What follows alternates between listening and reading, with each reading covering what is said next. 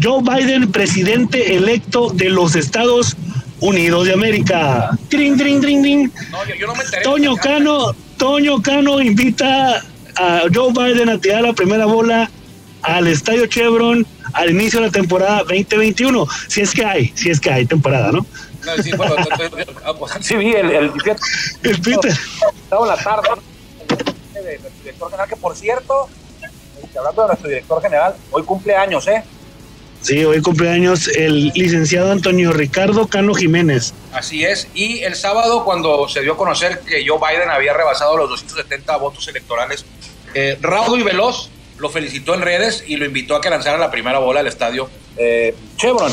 Eh, ya lo había hecho antes con Andrés Manuel López Obrador, cuando ganó Andrés Manuel López Obrador, también lo invitó a lanzar la primera bola, así que no es, no es algo nuevo, no es que sea súper aficionado de Biden el, licenciado Antonio Cano, sencillamente como cortesía, ¿no? Lo ha hecho ya una tradición. Quien quede, si gana, si gana Putin, yo creo que también lo va a invitar, ¿no?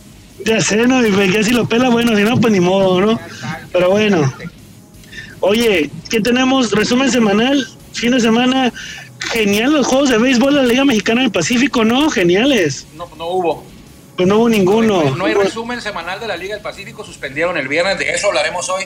También le tendremos los cumpleañeros y el el jueves, el jueves, eh, habíamos quedado que Vicente Palacios con ellos y con Fray Sandoval nos iban a mandar un audio explicándonos por qué habían utilizado sus números de casacas en las grandes ligas. Eh, en ese momento, el Sandoval ya escucharon el jueves, volviera, no recuerdo. Y bueno, hoy también tendremos la explicación o la entrevista eh, grabada de Vicente Palacios en torno a este tema. Es lo que le tendremos hoy y lo que se vaya dando en el transcurso de la media hora, ¿no? Así es, y pues hoy lunes 9 de noviembre del año 2020, a través de la legendaria 1550 AM, le damos paso al señor Jorge Niebla, mejor conocido en, los, en el bajo mundo como el Caifán, para que te introduzca, hermano, ¿qué te parece? Para que nos dé la introducción a este programa, a esta semana. Yo soy Armando Esquivel, mi compañero Juan Vega, y aquí arrancamos. Ya estamos en el círculo de espera. Acompáñanos a tomar turno y hablar de béisbol con un toque relajado. Aquí empieza Círculo de Espera como que Memo ya tiene hambre porque nos está presión y presiona, ¿no? Para, para continuar con el programa. No ha comido y fíjate la hora que es, así que vámonos rápido, es.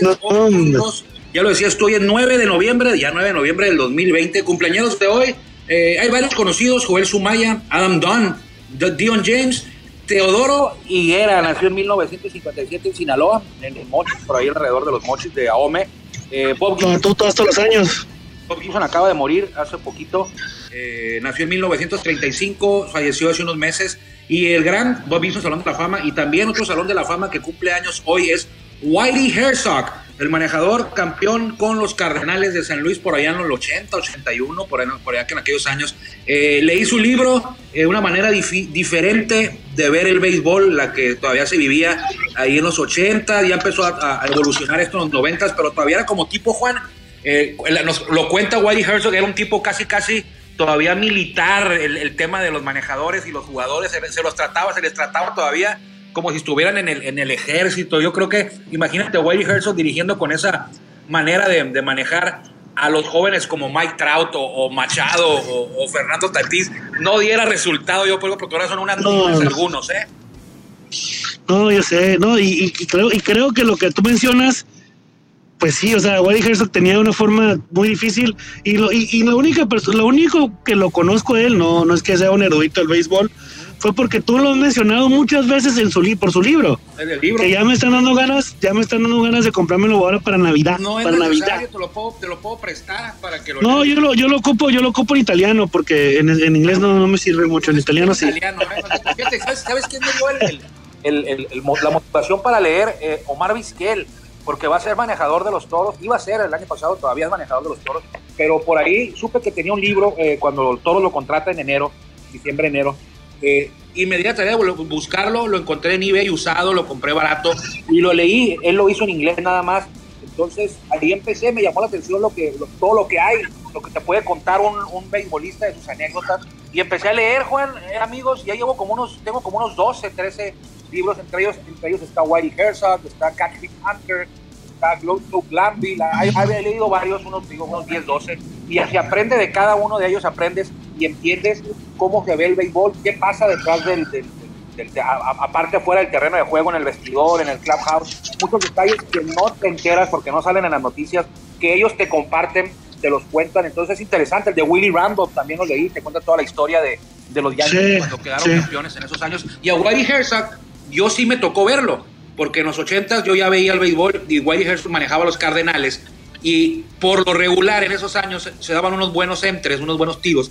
Los Cardenales de San Luis que traían a Joaquín Andújar, a John Tudor, a Danny Cox, a Willie McGee, a Vince Coleman, a, Darrell Porter. Se daban unos buenos tiros con mis Dodgers de Fernando Valenzuela. Y ahí Whitey Herzog dice, cuando no, pues cuando jugamos contra Dodgers, hay un comentario que se me quedó grabado, que dice, una serie de tres, si nos tocaba contra Valenzuela, pues ya teníamos un perdido. Así, lo, refiriéndose a Valenzuela del 81 y del 82. Dice, bueno, en el 81 íbamos contra Dodgers, serie, serie de cuatro juegos en Los Ángeles y decíamos, bueno, eh, ya llevamos uno perdido porque Valenzuela va en el primer juego. Entonces, hay que tratar de ganar los, otros tres porque Valenzuela estaba súper nasty, el zurdo Valenzuela en el 81 y en el 82. Entonces, eh, hablando de libros, rapidito, otro comercial, para que tú des el comercial de la, de la, del buen fin de, de, de Toro Shop. Eh, ¿Te acuerdas de Freddy Sandoval? Yo, yo sé que ahí te acuerdas de él. Eh, fue el psicólogo de los toros en el 2017 cuando Toros queda campeón en la Liga Mexicana de Béisbol. Pues resulta y resalta que está por sacar o ya sacó, presentó la portada de su, de su libro, su primer libro, eh, él lo escribió y es de, de, de, super, temas de superación personal, de cómo ser, cómo sacar la mejor versión de cada uno de nosotros a través de seis o siete pasos que él enumera, explica y desarrolla en ese libro. No lo he leído, eh, lo vamos a entrevistar a ver si en la semana para que nos platique de qué se trata el libro. No es, no es su autobiografía, no es lo que él vivió en Grandes Ligas, es los temas que él trae ahora en su nueva eh, función en el béisbol. Faceta, su faceta. Su faceta, pues, exactamente, en el béisbol, que es la de motivador y más que nada como psicólogo y tuvo mucho éxito con los Royals, fue campeón con los Royals de la Serie Mundial, trabajaba con ellos y aquí con los Toros en 2017 también ha estado con Acereros y también con Leones de Yucatán, han dado por varios varios de los Sandoval tijuanense que llegaron de ligas. Y en el béisbol mexicano nunca jugó Juan en el verano, como Juan Gabriel Castro, que tampoco nunca jugó en el verano, pero en el invierno sí. Y Efraín Sandoval estuvo todo, toda su carrera con los Venados de Mazatlán y ya nos comentaba que nunca pudo usar el número 12 porque lo traía el Chicken García. Bueno. El eterno. Oye, el eterno. Oye, cambiando de tema drásticamente, vamos a escuchar ahorita que hasta los números rapidito al señor Vicente Palacios, que nos platica su anécdota de por qué utilizaba el número, ¿cuál era? El 38, el, 58, el, 59 y el 65. El ándale. Entonces vamos a ver qué nos platicó eh, el señor Vicente Palacios y ahorita regresamos. De una vez, vámonos. Armando, buen día. Espero que esté todo bien por allá. Claro que sí, ya sabes. Me da gusto saludarte y saludar a toda la gente que te escucha, a todos los que escuchan tu programa. Este, pues mira, eh, cuando empecé mi carrera como profesional en, con los rojos del Águila de Veracruz, usé el número 2. Era uno de los números que estaban disponibles nada más en ese momento porque eran de los uniformes que no que, que, me quedaban que me quedaban nada más pues pesaba yo 68 kilos, imagínate, tenía que hacer un uniforme pues, pues muy, muy chico. Pero yo creo que en ese momento tú no miras qué número te dan, sino simplemente buscas una buena oportunidad.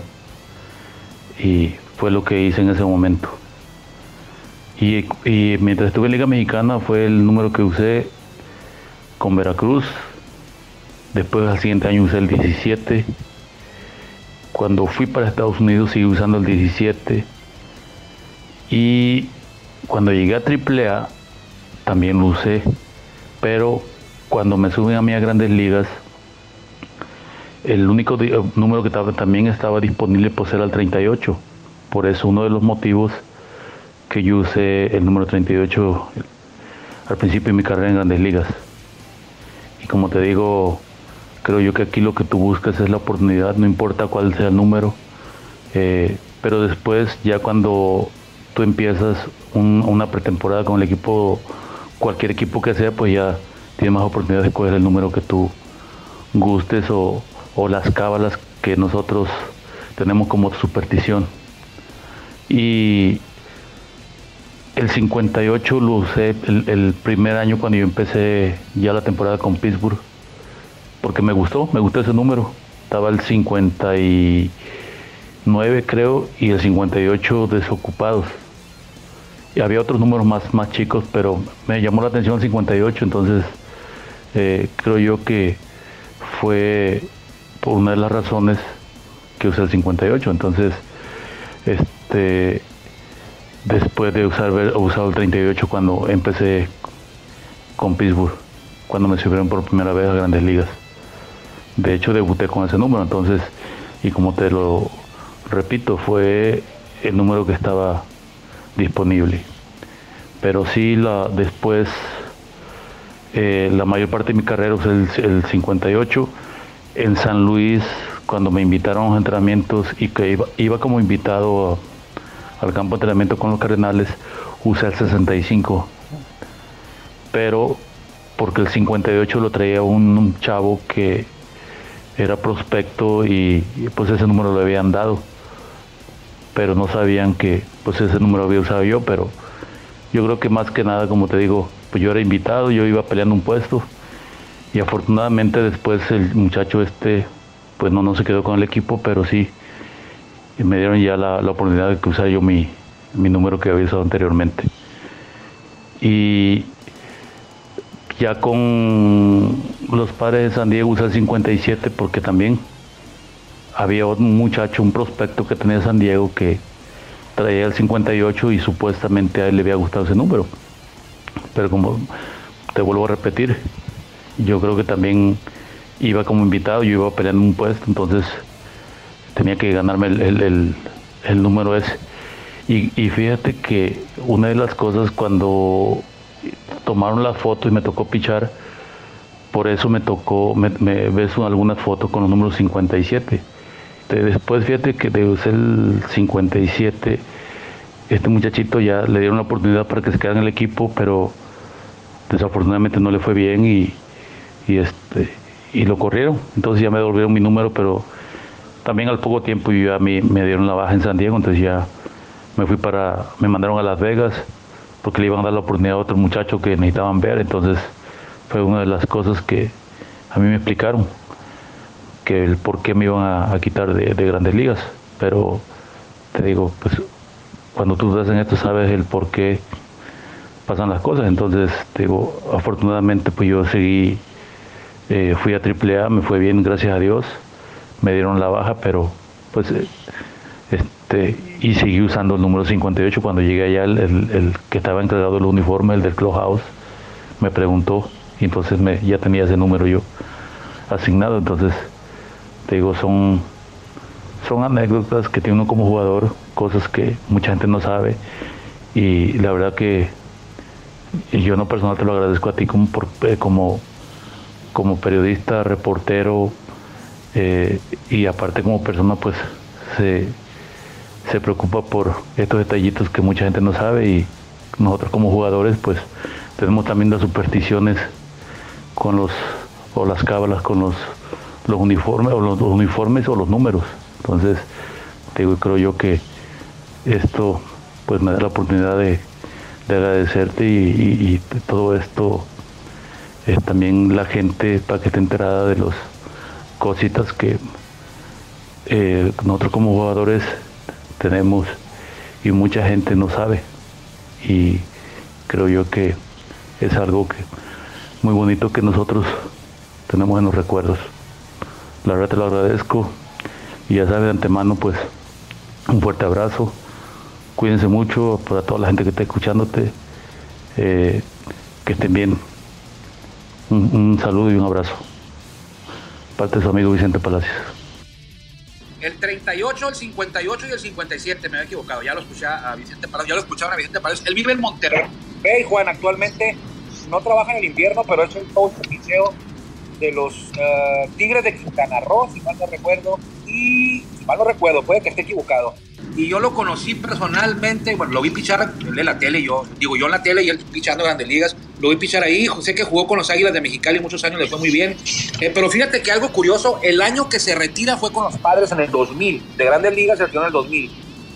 Y ahí, en su último juego, que fue por ahí en mayo del 2000, le tocó relevar, eso no viene ahí en la entrevista, pero me acordé y lo eh, le tocó relevar a, a Rodrigo López. Rodrigo López, otro mexicano. Y fíjate lo, lo curioso, Rodrigo López estaba debutando y él se estaba despidiendo de, grandes ligas. En los primeros juegos de Rodrigo López, eh, Vicente Palacios lo relevó y se retiró, se despidió, ya no volvió a grandes ligas. Hay que recordar que Vicente Palacios como profesional se retiró con los Toros de Tijuana en el 2000, cuando Carlos Hernández lo metió, le hizo una broma y lo acabó metiendo a pichar y le fue, pues le fue muy bien. ¿eh? Hay que recordar que Carlos Hernández fue catcher de los padres cuando Vicente Palacios lanzó con los padres y se retiró. Entonces ahí está. Sí, que, que, Carlos Hernández platica, Carlos Hernández platica la anécdota de que, que no, que si era strike, que no era strike, cuando Tino ah. Martínez, pues se la botó, no, El umpire no lo marcó, no lo marcó, no, fue strike, pero por ahí estaba. No, bueno, pero no, no era. Acuérdate lo que dice Carlos Hernández, que dice que al día siguiente, eh, antes del, del siguiente duelo de esa serie mundial, que se encontró con el umpire y le dijo, oye, oye, escuchamos, y dice que el umpire le dijo, en inglés no le dijo, oye, disculpa, ya, ya vi el lanzamiento, y fue, sorry, y que Carlos dice, bueno, pues de, qué me sirve que me digas sorry si el siguiente pichó fue hubiéramos ponchado a la, a, a, ¿quién era este? Tino Martínez. Tino Martínez. Y ya nos dejó el Gran Dama, a ver, borra, borra el Gran Dama. Y rápido lo, lo, lo, de, lo Vicente ya para entrar a la Liga Mexicana Pacífico, era el coach de picheo de los toros, Carlos Hernández era el manejador, y había quedado de que lo iba a meter, a lo mejor lo metía en un juego que fuera muy abierto, o ganando los toros por 10, o perdiendo los toros por 10, pues resulta que lo puso a calentar en un juego y lo mandó a la lomita y el juego estaba empatado en Monclova contra Cerezo. Se ríen los dos, ¿no? Pero bueno, ahí está. Ahí está bien, le agradecemos. Vive en Monterrey, eh, siempre dispuesto a, cualquier tipo de colaboración y nos manda, y ustedes lo escucharon, los saludos que les manda a toda la gente que amablemente nos escucha a través aquí de la 1550. Ahora sí, vámonos al Pacífico, Juan, porque se veía venir, sucedió. Así es, no, pues la, la liga canceló, lo platicábamos el viernes no, pero el jueves, Que, que, sacaron un boletín en la Liga Mexicana del, del Pacífico. No, no es cierto, no lo alcanzamos ni siquiera a tocar, no lo mencionamos, no lo mencionamos.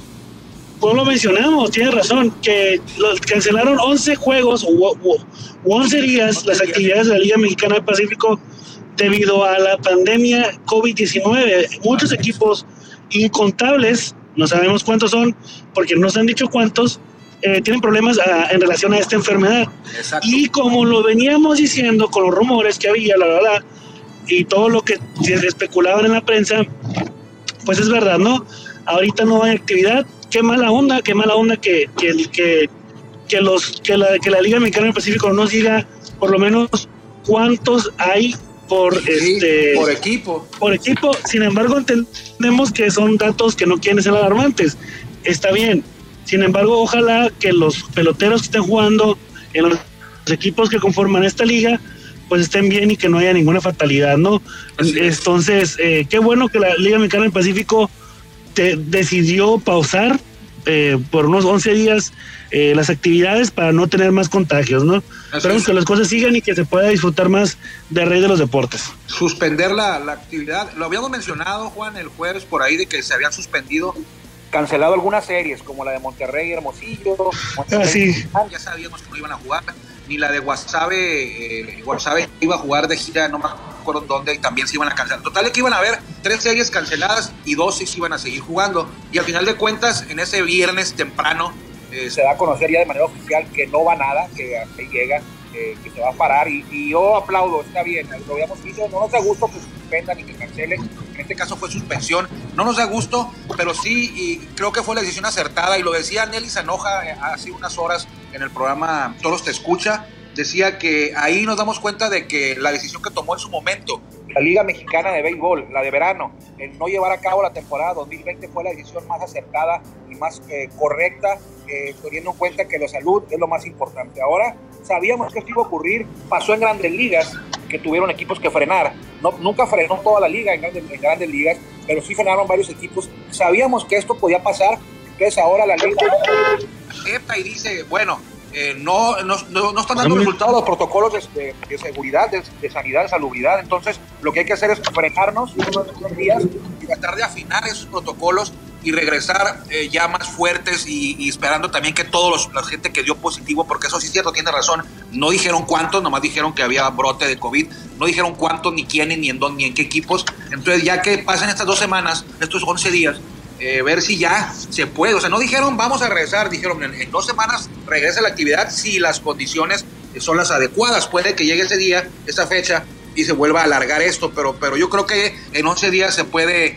Si, vas a ir a. Si, si ya arrancaste y quieres terminar, pues hay que de perdida hacerlo con los mejores, con los mejores protocolos y que, y que, y que esto pueda salir adelante con, lo, con, como decía yo al principio, una vida es, va, sería un boleto muy, muy caro y ya vimos el caso de Oscar Robles que, que gracias a Dios ya se recuperó, pero la pasó difícil el paisano eh, con esto del COVID que se contagió como manejador de los algodoneros de WhatsApp. Entonces, enhorabuena por la liga, esperamos que esto sea para bien, pero esto también nos puede servir a todos, Juan, porque ahí viene la Serie del Caribe.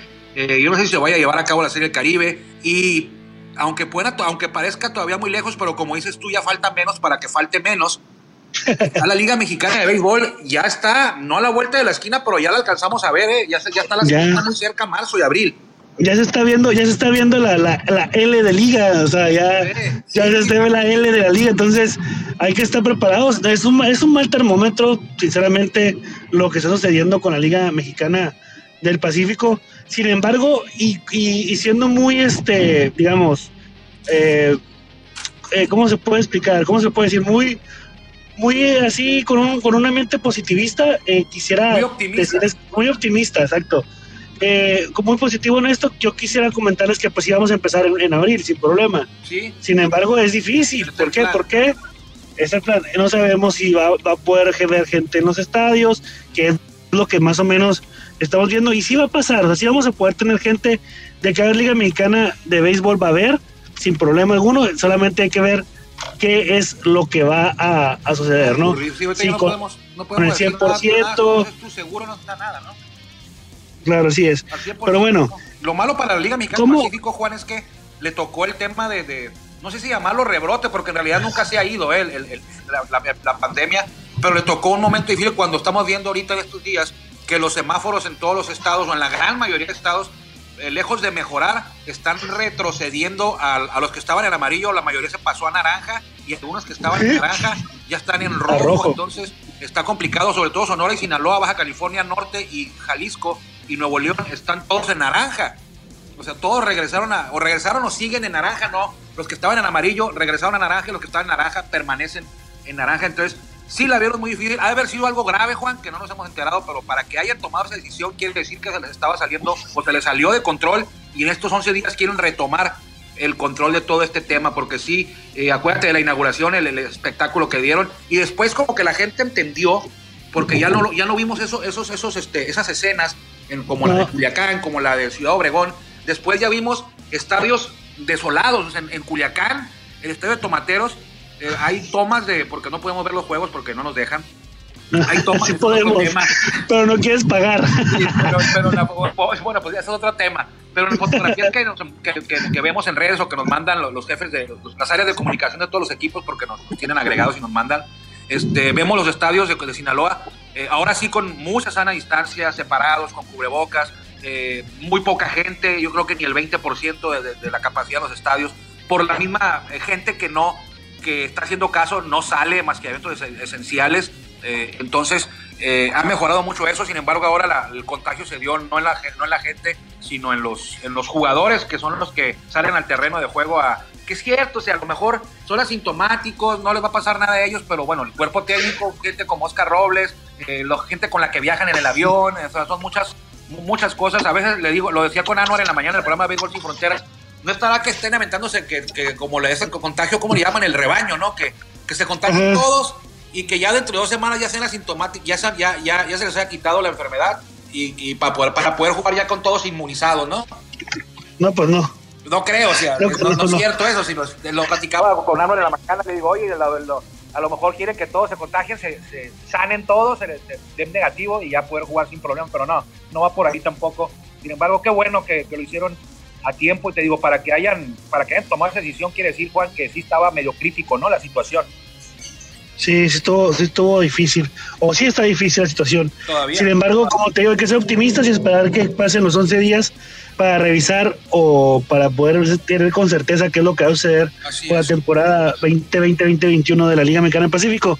En otros, en otro, hablando de la Liga Mexicana del Pacífico y, de, y los equipos, fíjate que hay un, otro rumor de un amigo tuyo que se llama este, Roberto Espinosa. Fíjate que te iba a preguntar eso, pero dije, no se lo voy a preguntar porque, porque está, está engranado con el Pacífico. Pero déjate, déjate hago la pregunta. Tú que, tú que tienes una posición privilegiada, que te codeas, que mueve los videos ahí de la sopa con las cucharas grandes, este, dicen, bueno, lo que sí sabemos es lo de, lo de Veracruz, que hay una intención de gente de Veracruz por ingresar a la liga. Eso es lo oficial. La liga no ha hecho ningún planteamiento, ni ha hecho ninguna, ninguna declaración, ningún boletín, ninguna, ningún comunicado en el que mencione algo más que recibieron una carta de intención. Eso sí lo dijo la liga. Pero ahora, el eh, béisbol puro de Roberto Espinosa menciona ya que hasta va a haber una expansión.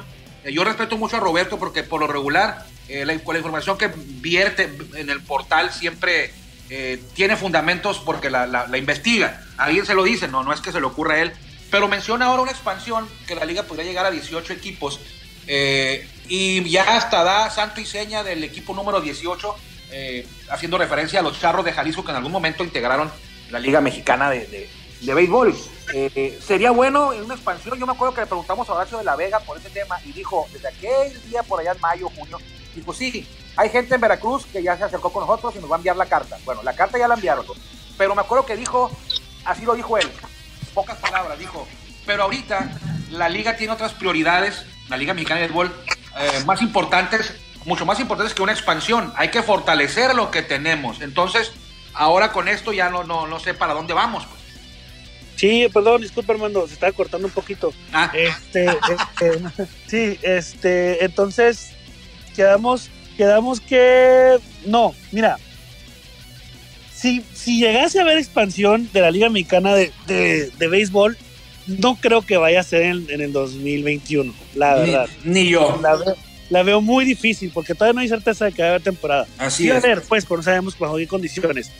Dos, Jalisco va a tener la capacidad económica para poder solventar y poder soportar este eh, Liga Mexicana del Pacífico y Liga, Liga Mexicana de Béisbol.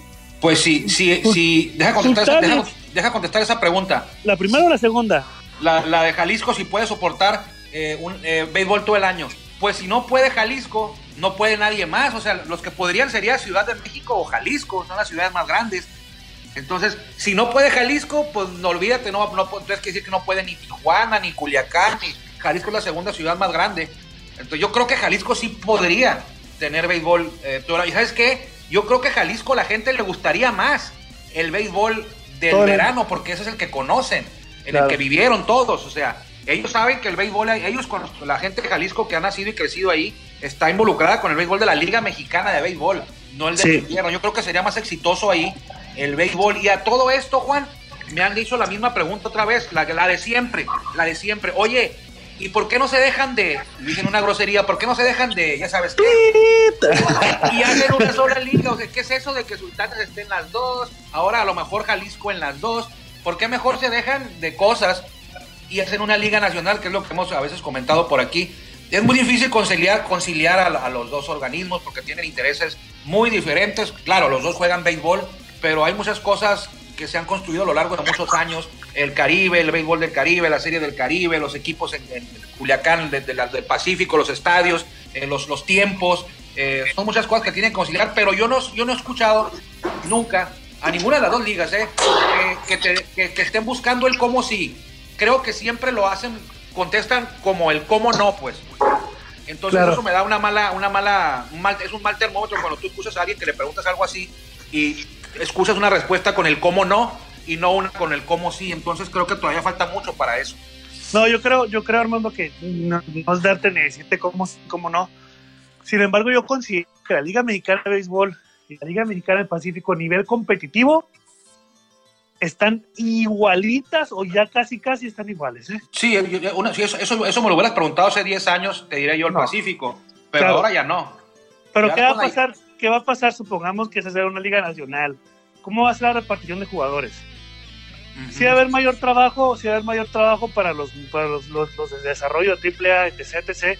Sin embargo, el nivel de competitivo caería porque muchos, el casi el 80% de jugadores, o un poquito más, que están en la Liga Mexicana de Béisbol, fuera de la Liga Mexicana del Pacífico, incluso en Venezuela, en Dominicana. sí. Entonces, ¿cómo queda el nivel competitivo? ¿A quién ibas a contratar? No hay jugadores. Entonces, de hecho, los jugadores pertenecen a la Liga Mexicana de Béisbol, ¿eh? Claro, por eso. Para empezar.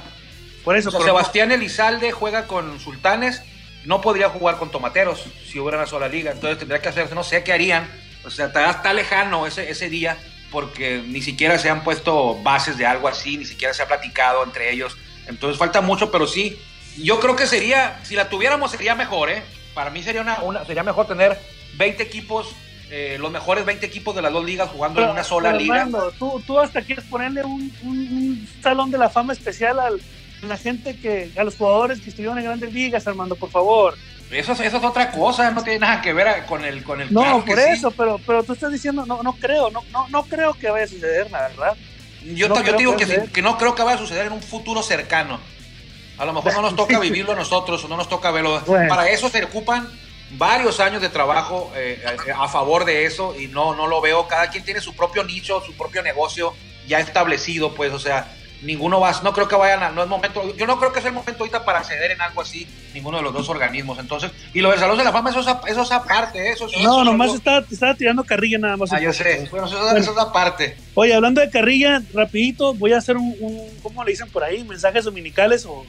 Así, ah, anuncios parroquiales. Anuncios parroquiales. A partir de hoy, hoy 9 de noviembre y hasta el 20 de noviembre, hay que aprovechar el buen fin, Armando, porque ya empezó hoy. Pasa el Toro de cualquiera Toro Sendero, Macroplaza, Aeropuerto, este, Alameo Tai, Galerías, dijiste tú. El... Yo dije Galerías, ¿no? y en estadio, en Galerías no hay, amigos, ¿eh? No Galerías no hay. Entonces van a llegar a la tienda y van a encontrar mercancía seleccionada y que van descuentos desde el 15 hasta el 50%. O sea, vas a ah, poder encontrar mercancía de toros. 30, sí, sí, sí. 50, o sea, 50% de descuento, la verdad está muy bien. Yo la verdad voy por dos, tres regalitos ahí de Navidad ahora que no podemos cruzar.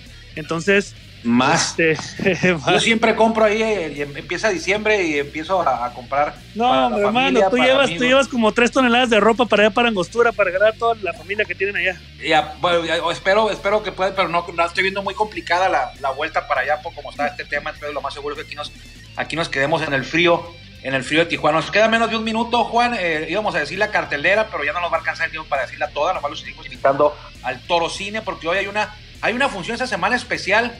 Es un musical de Coco, ¿no? Sí, claro. No, fue la semana pasada. ¿Qué no es esta semana? No, fue la semana pasada, pero acuérdate que por la inclemencia del tiempo. Ah, sí, cierto. Se pospuso nada más. Entonces, entonces se pasa para esta. Consulten la cartelera en, en la de todos los autocines con certeza para pasar una experiencia inolvidable porque está muy padre Está muy padre, sí, cierto, tiene razón. Pues vámonos, Juan, porque ya te estás cortando mucho, no sé dónde andas, y seguramente andas manejando, vas rumbo a una junta. Entonces, eh, nos vemos por aquí mañana. Le agradecemos por su atención, que nos haya acompañado esta fría. Ya llegó el invierno a Tijuana, esta fría media hora a través de la 1550, la legendaria 1550. Yo soy Armando Esquivel y escucharon a mi compañero y amigo Juan Vega. Y lo más importante, agradecerles a ustedes que nos hayan acompañado hasta media hora para hablar un poquito de béisbol. Juan, que les vaya muy bien. Hasta luego, nos escuchamos pronto. Gracias por acompañarnos en el Círculo de Espera. Nos escuchamos próximamente. Círculo de Espera.